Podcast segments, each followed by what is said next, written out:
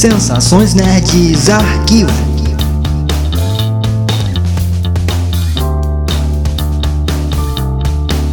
Olá pessoal, sejam bem-vindos ao primeiro Sensações Nerds Arquivo, onde as histórias, curiosidades e a conversa sobre o mundo dos games é o registro.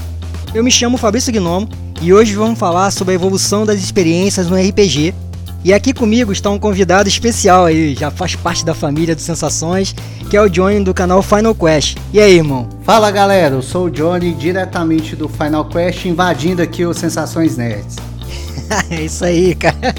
A nossa contra... mais nova contratação aí. É, a produção do programa de hoje é da Beta, né? Beta Marins, que é a grande parceira aí do Sensações também, né? Vocês já estão acostumados a ouvir aí. Então, Johnny, é... tá preparado aí para começar? Bora começar. Então, beleza. Vamos dar início ao nosso arquivo sobre o RPG aí.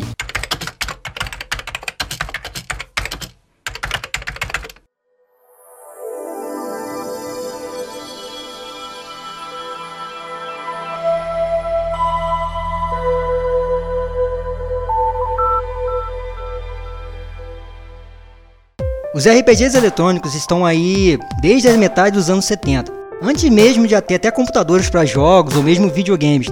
Mas os programadores é, fãs de RPG de mesa da época, é, aqueles, aqueles RPG de mesa que são de fichas, dados, lápis, resolveram passar essa paixão para as telas, baseando-se principalmente no clássico Dungeon Dragon. A partir dali, muitas histórias foram contadas, ideias criadas, o estilo do jogo evoluído, os gráficos melhorados e a essência se manteve, do clássico ao moderno RPG que ainda permeia a imaginação dos jogadores.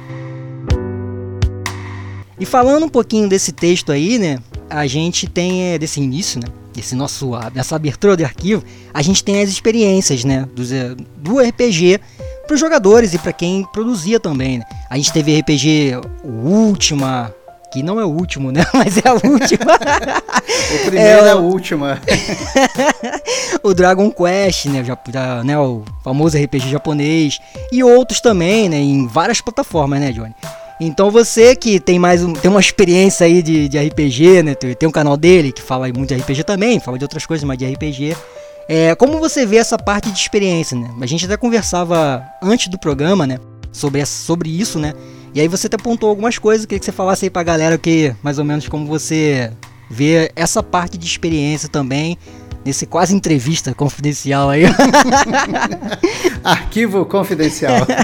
Fala aí pra gente, Johnny, o que, que pode falar das experiências aí do RPG em si? Cara, então, é, como você falou, a questão do, do RPG eletrônico, ele começa basicamente ali no, nos Estados Unidos, né? Muito ligado à questão do RPG de mesa que vem muito do, do Dungeons Dragons e posteriormente de outros sistemas de RPG de mesa, onde isso era coisa de nerd mesmo, de, de galera que, que vivia, é, que foram os primeiros programadores, da galera que começou primeiro com a programação de, de PC caseiro. E aí, é, o RPG de mesa, para quem joga RPG de mesa também, tem o lance das fichas, dos lápis e monta. Alguns montam cenáriozinhos e tal. E começaram a tentar passar isso pro, pro computador, né? Inicialmente, década de 70, você não tinha um console de mesa. E é até engraçado porque não tinha nem sistema operacional. Então os primeiros RPGs eletrônicos eles eram vetoriais, gráficos vetoriais, direto no, no mainframe do, do, do, computador. Posteriormente, aí, com, com a evolução já ali na década, no final da década de 70 início da década de 80, a gente tem os dois considerados pais dos RPGs eletrônicos, que são o último que, que você já falou, e o Wizardry, que são RPGs no estilo que hoje a gente chama de Dungeon Crawler, que basicamente é você entrar dentro de uma dungeon de labirinto, bem estilo até parecido com Doom também, né, para ter uma visualização assim, onde você vai andando e vai enfrentando monstros. Essa, essa foi essa comparação e foi exatamente uma coisa que eu vi que eu tava quando eu tava fazendo a pesquisa, né, esse, sobre esses jogos, acho que foi o último, não sei se foi o último não, acho que foi, não sei qual foi o jogo agora, desses que você falou, que realmente parecia com Doom, né? Eu achei e falei, caraca, que doideira, né? Sim, você pega o Phantasy Star do Master System, que foi o primeiro RPG até traduzido pela Tectoy para português do Brasil.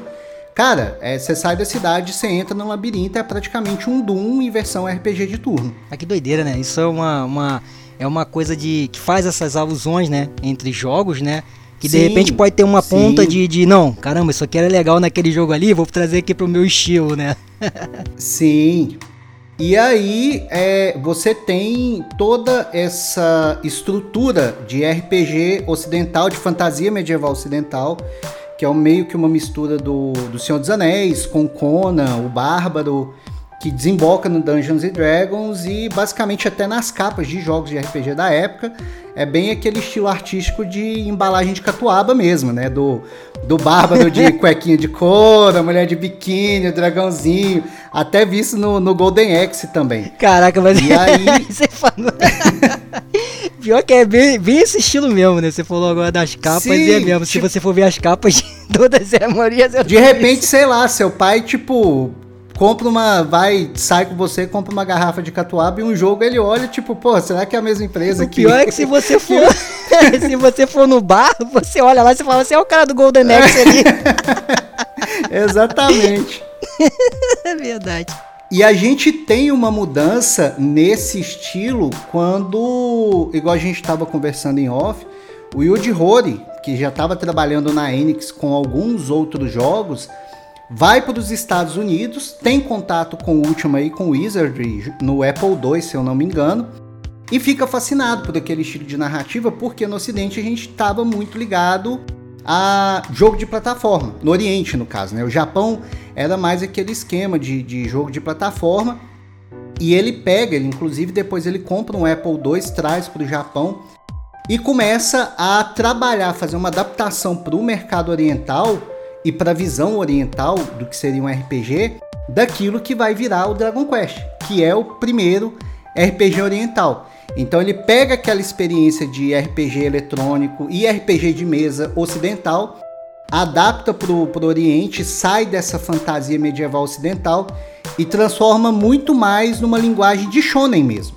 Se você pegar a história de Dragon Quest, depois de Final Fantasy, do que, daqueles jogos que vem depois, é, é, é muito assim a questão de quase o anime shonen, do garoto comum que vai desenvolver grandes poderes e salvar o mundo, que não tá ligado, por exemplo, àquela estética que a gente falou, do Conan, do Golden Axe, da Catuaba e por aí vai. É, e legal com o Dragon Quest, né, que você tem a arte do Akira Toriyama, né, que é uma, uma coisa também que é bem legal, né, de, de, de, de citar, né, porque você, você vê o quanto. Até uma coisa que eu. A gente tá falando de que a gente conversou em off, porque a gente conversou bastante em off, né, Johnny? Antes de começar o programa, porque tem muitas histórias e tal. Essa, a intuito do programa do, desse arquivo até é isso, né? Você tem puxar algumas histórias também. E, e você vê o quanto que uma coisa. Você vê um cara. O cara fez um trabalho lá atrás. E aí você vê depois, por exemplo, Dragon Ball e outras coisas, né? Você vê o quanto que o tempo passou, né, cara? O quanto que você. Sim. O cara começa numa, num trabalho assim, às vezes, sem muita pretensão, então fala, não, vamos fazer isso aqui. Depois aquilo explode, aí da frente vira clássico, né? Sim, e é engraçado porque, igual, por exemplo, o Akira Toriyama na época ele já estava consagrado no Japão. E ele uhum. era amigo pessoal do Yuji Horii, então ele meio que fez a ponte. E o Akira Toriyama, obviamente, também é outro viciado em videogame. Mas quando o Dragon Quest veio para os Estados Unidos, que já teve que mudar o nome para Dragon Warrior, por, porque já tinha uma empresa de RPG de mesa que usava o nome Dragon Quest, é, eles tiveram que inclusive mudar os sprites no jogo original para tentar adaptar para uma, uma coisa mais ligada a, a, a essa estética medieval ocidental. Porque se você pega a, a, as artes conceituais do Dragon Quest, é quase que o Gokuzinho pequenininho, meio gordinho, com o capacetinho com chifrinho e tal. É aquela bem, arte bem característica do Toriyama pré-Dragon Ball Z, que tá todo mundo bombadão. A, a, arte do Toriyama na década de 80 ali até Dragon Ball era daqueles heróizinhos mais parrudinhos, mais pansudinhos. E aí você pega, por exemplo, a capa do, do Dragon Warrior, que é a versão norte-americana, a arte é completamente diferente, é um dragão muito mais imponente, é um, um guerreiro mais magro e mais alto, justamente porque no, aqui no Ocidente, nos Estados Unidos, ainda estava muito ligada do RPG ao público universitário. E lá no Japão não, lá no Japão já era a questão do jovem adolescente, do shonen mesmo, que, que gosta de consumir esse conteúdo e que atinge até os adultos. É, e você falou agora do RPG de mesa, é uma coisa que eu também ia citar, é que em 2019, né? Porque a gente lembrar que a gente tá, né, a gente agora que tá melhor, na parte fase melhor da pandemia, né? Mas 2019 ainda tinha evento. Uhum. Né? então, tipo, depois de 2020 veio toda essa, essa é quase história de RPG que a gente viveu aí, né? Tipo... A gente era feliz e não sabia. a, a Beta ela foi num evento Geek Festival de Maricá aqui, aqui no Rio, né? Uh, e aí ela entrevistou é, um cara lá, né, que tava com RPG de mesa no, no evento, chamado Hans Peter. Aí ele falou sobre, sobre RPG de mesa, né, um pouquinho, e ele pontuou sobre que o RPG de mesa tava, ainda continuava forte, né? Mesmo se com todas essa coisa do, do, RPG eletrônico, que é o que a gente está falando aqui, mas o quanto que, como que você falou antes, né, só para fazer essa ligação, o quanto que o RPG de mesa, a questão da imaginação, né, é, ainda continua né, presente, e o quanto esses, esses RPGs eletrônicos trabalham muito isso também, né? É o que você tá, comentou, né? Entendeu? Que até é uma coisa que, que eu acho interessante, é que, por exemplo, você falou do, a gente já falou dos RPGs antigos, o que que isso, você acha que de repente isso foi mudando, né? Em relação, a partir dos anos 90 para lá, né? Que foram quando, quando começou os RPGs a ficarem mais, com gráficos melhores e tudo Sim. mais. Sim, né? É porque assim, até, de, até a geração 16 bits do Super Nintendo, a gente teve uma evolução na, na linha mais de narrativa, você obviamente você tem uma evolução de experiência de, de gráfico, mas a base do RPG eletrônico continua a mesma. É, dos RPGs de turno, do próprio Final Fantasy que se, se firmou como o grande nome dos RPGs. Aí você tem, por exemplo, Chrono Trigger.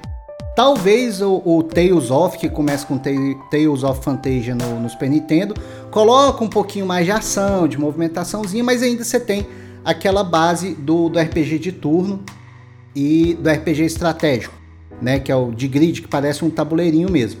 Isso começa a mudar no, no Play 1, aí onde você tem. Começa a ter os primeiros RPGs de ação. Você tem mundos 3D, então você amplia muito mais a experiência de narrativa. E você começa a ter para mim, o Play 1 é o ápice do, dos RPGs porque você começa a ter muita ideia diferente dentro daquele modelo. Você tem, por exemplo, Legend of Legaia, você tem Xenogears, você tem Legend of Dragon, que são jogos que eles brincam dentro daquele modelo de ah, aperta ataque e vê seu bichinho fazendo a animação. E, e é muito interessante. Para mim, a, a, a, o que começa a desgastar que aí a gente vai desembocar nisso que você falou do, da cena continuar muito forte, é na geração Play 2. Inclusive lá no Final Quest futuramente eu quero fazer uma série de vídeos, porque cara, o Play 2 foi um, um óbvio, é um, o, o console mais vendido de toda a história, mas ele matou muita franquia de RPG. Muita franquia de RPG morreu. É, o Breath of Fire morreu, o Suicoden morreu no, no PS2, o Grande morreu. Por quê? No Play 2, a gente tinha o quê? A gente tinha God of War, a gente tinha Black, a gente tinha Call of Duty. Então, era que meio que uma coisa que os RPGs, enquanto experiência, eles continuaram dando aquela experiência lenta no hardware que te possibilitava umas coisas mais ágeis. Tanto é que, por exemplo, dentro da área de RPGs no Play 2, o Kingdom Hearts se destaca justamente por trazer um sistema mais dinâmico de combate. É, exatamente, né? Porque eu até lembro que você falou isso no seu canal, né? E, e é uma parada interessante, né? De, de, de ter essa, essa, essa coisa da dinâmica, né? Porque você falou agora do, Play, do PlayStation 2, né? E, e realmente, né? Eu, nunca, eu não tinha parado pra pensar o quanto o, o console matou os RPGs, Sim. até pelos títulos que tinham, né? Porque você, você falou agora, citou alguns, mas foram muitos, né? Sim, muitas séries morreram lá porque você tinha você teve uma evolução gráfica, obviamente, do Play 1 para o Play 2, mas de experiência continuou praticamente a mesma coisa.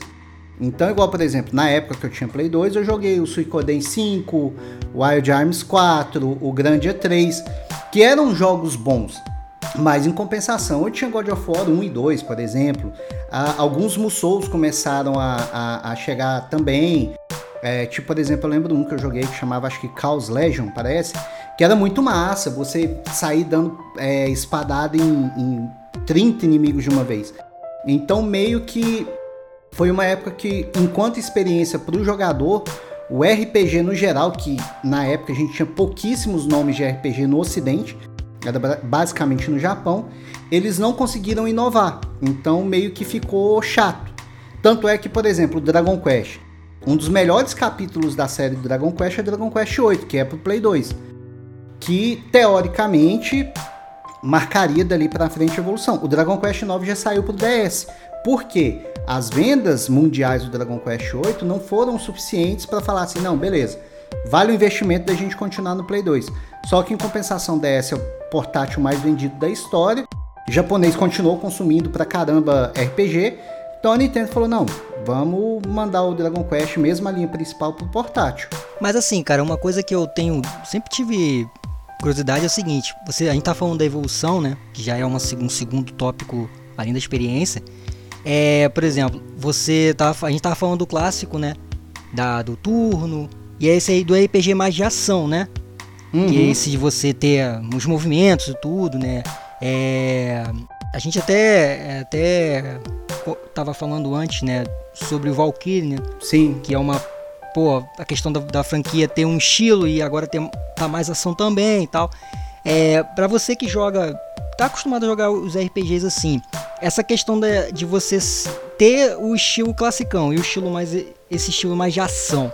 Tipo Final Fantasy. O Final Fantasy acho que é um bom exemplo, Sim. né? Acho que é o, é o, melhor exemplo que eu podia falar. Tipo, classicão eu joguei, aí era turno, aí você tinha. Tem, só que a história era sensacional. Então, se às vezes você ficasse meio sonolento com o turno, né? Porque às vezes demorava infinitamente para você matar um chefe lá, porque você tinha que ficar. Tinha 70 mil personagens lá junto.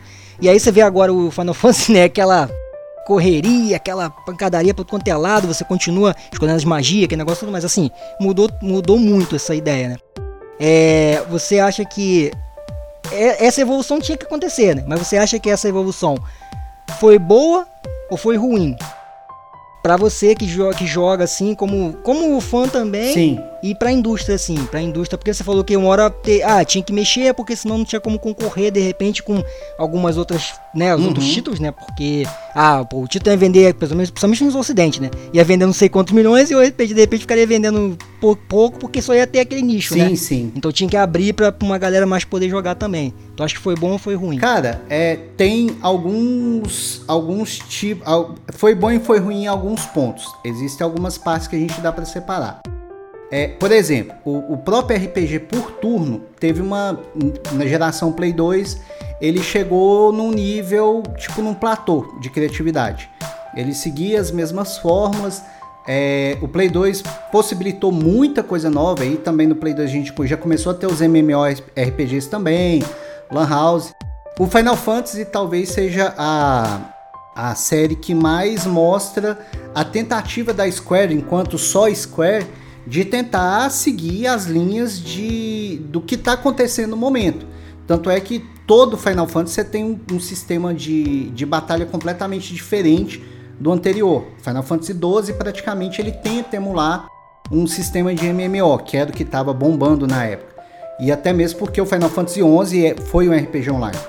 Mas uma das coisas que eu vejo assim é muito nessa questão é da nossa própria experiência é, enquanto jogador com o tempo.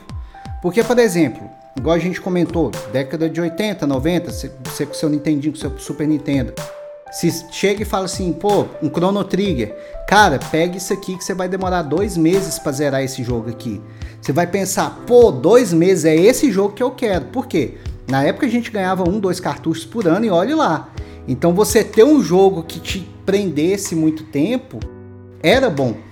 A partir do momento do Play 1, Play 2, aqui no Brasil principalmente com pirataria, para você querer ficar 60, 70 horas num jogo com tanta variedade de, de jogo apresentando, tinha que ser um jogo muito bom. Tinha que ser uma coisa que te prendesse demais. Porque é igual eu tava falando, por exemplo, você pega um, um God of War, um próprio o Tomb Raider que a gente falou também, que no Play 2 pegou é, uma saga nova da, da Lara Croft. Eram jogos de 12 a 14 horas que você jogava intensamente e já podia passar para outro. Tanto é que é, no Xbox 360 e Play 3, eu acho que foi a, a parte mais baixa de, de RPG. Você teve alguns nomes, como por exemplo, aí você começa a ter os RPGs ocidentais novamente, já bem mais puxados para esse lado de ação, como por exemplo o próprio Mass Effect, o Dragon Age, a BioWare, né, fazendo jogos muito bons de narrativa é, muito pesada, mas com bastante ação.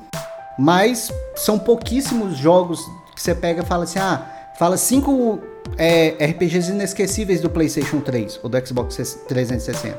É muito difícil.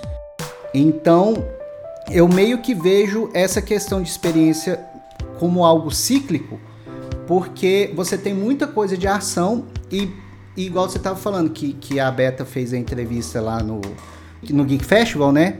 Sim. É, que tá uma cena muito forte atualmente, porque meio que a galera tá. Tem a galera, eu particularmente, no, quando eu tive meu Xbox 360, eu jogava pra caramba o Call of Duty Modern Warfare, o, o reboot do, do Tomb Raider, os Gears of War.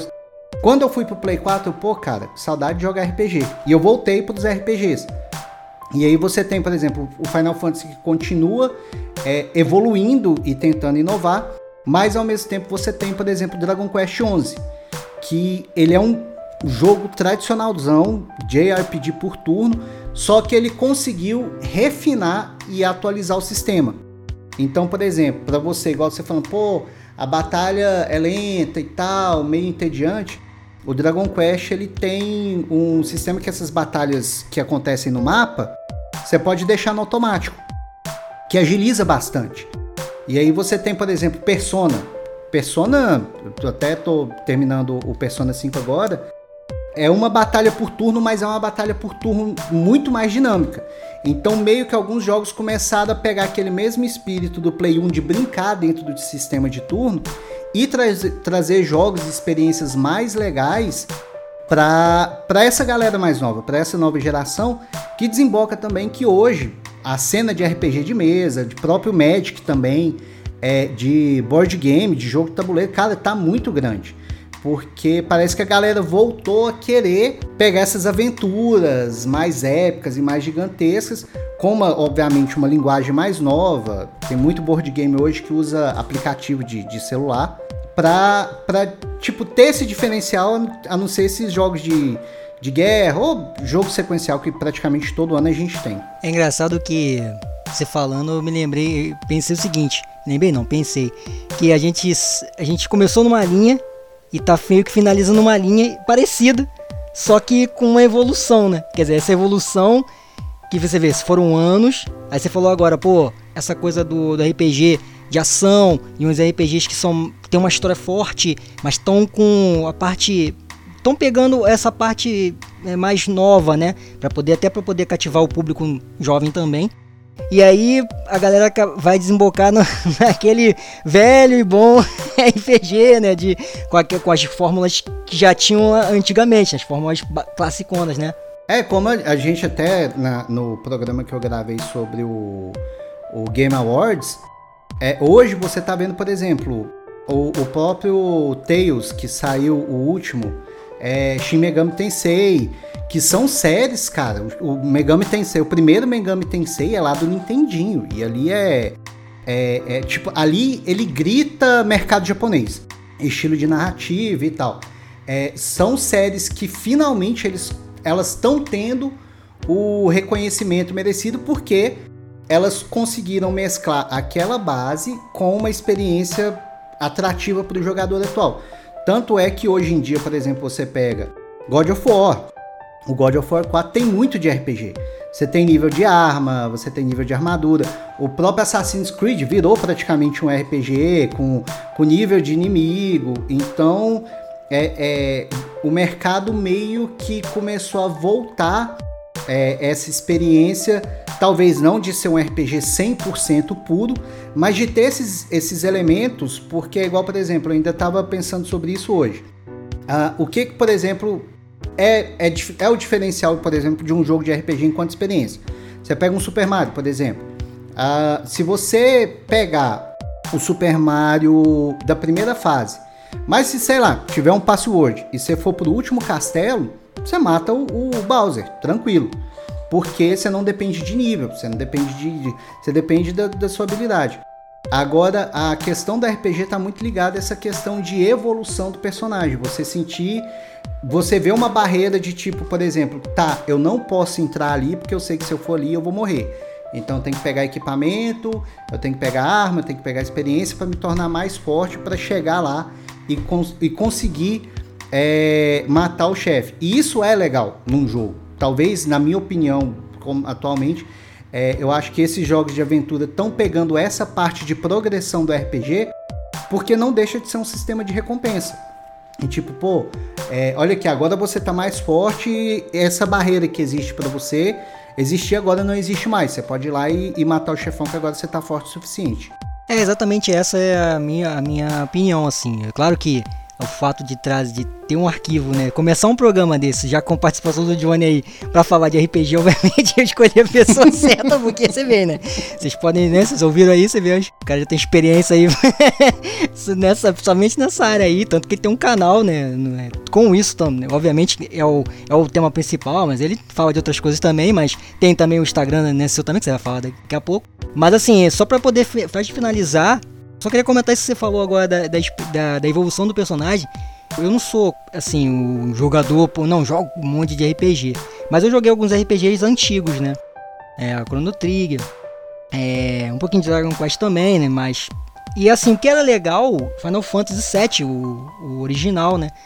O que, o que era legal era isso, era exatamente você evoluir não só o personagem, mas você, ah, os personagens ali, mas você podia comprar casa. Sim. Você podia ter, ter é, você podia ter coisas em, em, locais diferentes, entendeu? Isso para mim era legal. Que depois outro, os jogos, os outros jogos também foram ter, né? Mas era isso. Você aí em tal lugar, você encontrava tal personagem, depois você tinha que voltar lá para falar com ele, aí seu personagem tá mais evoluído, às vezes você não conseguia derrotar um personagem num certo momento, aí você ficava duas horas depois, você voltava lá, depois de tá jogando, você volta lá, agora eu tô mais forte, posso enfrentar esse, esse personagem. E acredito que os jogos de hoje também tenham muito isso. Final Fantasy VII, né, esse, esse novo, esse mais novo agora, pô, é sensacional, porque Sim. você tem toda aquela história do antigo, né, do classicão, com gráficos maravilhoso, né? contando aquela história e, e, as batalhas elas são tudo bem que tem hora que é, é, é, fica uma coisa muito confusa, né? Que eu digo que eu acho assim porque muito personagem, às vezes tem aquela batalha, tá todo mundo enfrentando. Mas isso também tinha no clássico, entendeu? Só que era de outro jeito, porque, né? Eu falo sempre de gráfico porque o gráfico era simples e tal. Mas essa experiência de ter o, o, o, lugar, de você falar com tal personagem, você poder comprar um negócio, ah, não tenho a grana agora, mas eu vou vou lutar ali, vou ter que fazer tal coisa, depois você volta lá e o diálogo mudar e você de repente você fazer alguma coisa que o personagem não gosta. Isso é muito legal, entendeu? Uma coisa que o RPG me proporcionou como moleque jogando, né? E depois é, já, já adulto mesmo, né? Já jogando em console e em computador também. Então isso que você falou é, é muito legal e, e até é, vai é, corroborar com o texto que é permeia a imaginação dos jogadores. Então continua tentando a imaginação dos personagens, né, dos jogadores, né? De você, pô, você que joga bastante. E, pessoal, ele falou do Persona, ele falou do Shimengami também. Então esses jogos assim, a gente ainda vai falar um dia, né, em outros programas. A gente tem outros programas aí para chegar, tal. Então a gente vai falar porque são muitos, né, né? Não tem como falar de todos, são muitos. A, gente quis... a ideia aqui. Sim, não. É... A gente só tá arranhando por enquanto. Aqui a ideia é só pra gente começar falando um pouquinho da experiência da evolução, que eu acho que a gente até falou um pouco também sobre essa parte. E é isso, Johnny. Acho que você que queria comentar alguma coisa. Você acha que tem mais alguma coisa aí legal que para completar isso? Não, é assunto? só para finalizar. Eu acho assim hoje é, a questão da RPG enquanto evolução de, de gênero de jogo, ele consegue hoje, igual a gente falou, no início ele estava ligado muito à imaginação, a você transpor aquilo que você estava vendo na tela. No GDLK, aquele documentário da Netflix, tem um, um episódio sobre RPG e o Yoshitaka Amano, que é um dos artistas mais consagrados de, de videogame e é, foi o artista oficial do Final Fantasy durante muitos anos, ele fala que era muito é, estranho e legal ao mesmo tempo ele fazer toda aquela arte detalhada e jogar, tipo, era um bonequinho minúsculo que estava na tela, então você tinha que transpor essa imaginação. E hoje evoluiu para um nível que você pode, tudo que você não precisa mais imaginar. É, até a gente, quem joga muito RPG, brinca muito que, igual, por exemplo, Hoje em dia, o que não tinha antigamente, você tem a personalização de equipamento. Aquilo que você equipa, diferente você vê no seu personagem. Aí vem a cutscene lá, tá todo mundo vestido lá, série e tal, normal, com a roupa padrão, e você tá parecendo um passista de escola de samba, com capacete de um jeito, espada de outro, peitoral de outro. Mas não deixa de ser legal. Porque... Não, e o melhor, né, Johnny? Ninguém percebe nada. Não, tá todo mundo. Tá to... Cara, o próprio Final Fantasy VII, o remake, tipo, na, no, no que eles estão indo lá invadir o reator. Tipo, tá todo mundo de terno, gravata, 6 horas da tarde, metrô todo mundo tranquilo e tem um cara com o cabelo da Ana Maria Braga com uma espada gigante, tem um que tem uma metralhadora no braço e tá tudo bem, tudo normal, só mais um dia tranquilo. Mas, mas, aí, não, mas não deixa de ser, sim, essa evolução onde hoje talvez a gente tenha esse equilíbrio entre narrativa e possibilidade gráfica de transpor é, em imagem aquilo que, que realmente o jogo está querendo, né? A gente tem uma linguagem completa hoje que para quem procura, obviamente, uma experiência grandiosa e que está disposto a gastar algumas horas a mais em um jogo para viver uma aventura maior, é, aquelas barreiras antigamente, ou de gráfico, ou de, de um sistema de batalha desinteressante, ou grind excessivo, de você ter que ficar fica, é, em batalha aleatória só para subir um nível para pegar. Hoje, a não ser que seja opção do, do jogo mesmo, é, não existem mais essas barreiras. E talvez por isso o RPG esteja tão em alta no, no mercado atual. Então é isso, né? A gente. Podemos fechar então o arquivo, Johnny? Podemos fechar. Podemos fechar então. Então, fechar o arquivo. Antes de fechar, Beta, não bata na gente, porque a gente fala muito. porque a ideia do programa era um programa curto, né? Mas a gente fala muito. O papo bom estende. Mas só foi só pode descontrair mesmo, mas é, vamos fechar o arquivo de hoje e daqui a pouco a gente volta.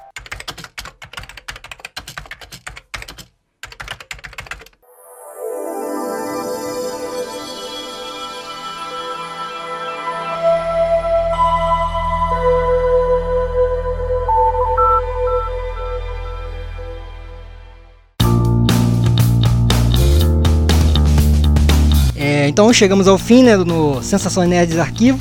Até falar Sensações Nerds Arquivo é brabo, né? Então escolhemos. Mas é, para finalizar, né, a gente queria agradecer, queria agradecer quem, né, quem tá ouvindo esse primeiro programa. E aí, vamos às redes sociais aí do Sensações, para quem quiser acompanhar. Siga a gente no Instagram, arroba sn.net, no Facebook, arroba sensaçõesnet e acompanhe o nosso blog, www.sensaçõesnerds.blogspot.com E Johnny, aí fala as redes sociais suas, você que agora é, faz parte do Sensações também, mas fala aí seu trabalho aí, suas redes sociais aí pra galera poder seguir também. Bom, se você curte RPG eletrônico, seja mais antigo ou até mesmo jogos atuais, é, tem o canal Final Quest Project né, no YouTube, é só digitar Final Quest Project e você vai me encontrar lá. No Instagram também, é, no arroba Final Quest Project. Lá eu falo bastante de RPG também, mas eu posto mais coisas sobre outros tipos de jogos. E é isso aí. É, praticamente são os dois lugares que você pode encontrar e acompanhar o trabalho. Ó, eu já agradeço aí a participação do Johnny, né? Como eu falei, né? Já é o integrante da, da família aí também. Eu que fico honrado com o convite. e é isso, a gente. Esse foi o primeiro programa. Espero que vocês tenham gostado aí. Eu tô sozinho, né? Apresentando, não sou muito bom nisso. Mas a gente vai, vai, vai melhorando também. A Beta aí vai estar comigo aí nos, nos programas, próximos programas também. Esse ela só tá produzindo. Então, então é isso, né, Johnny? Vamos finalizar. É Já finalizamos o arquivo. E é isso, a gente se vê aí no próximo programa aí. Na próxima quest.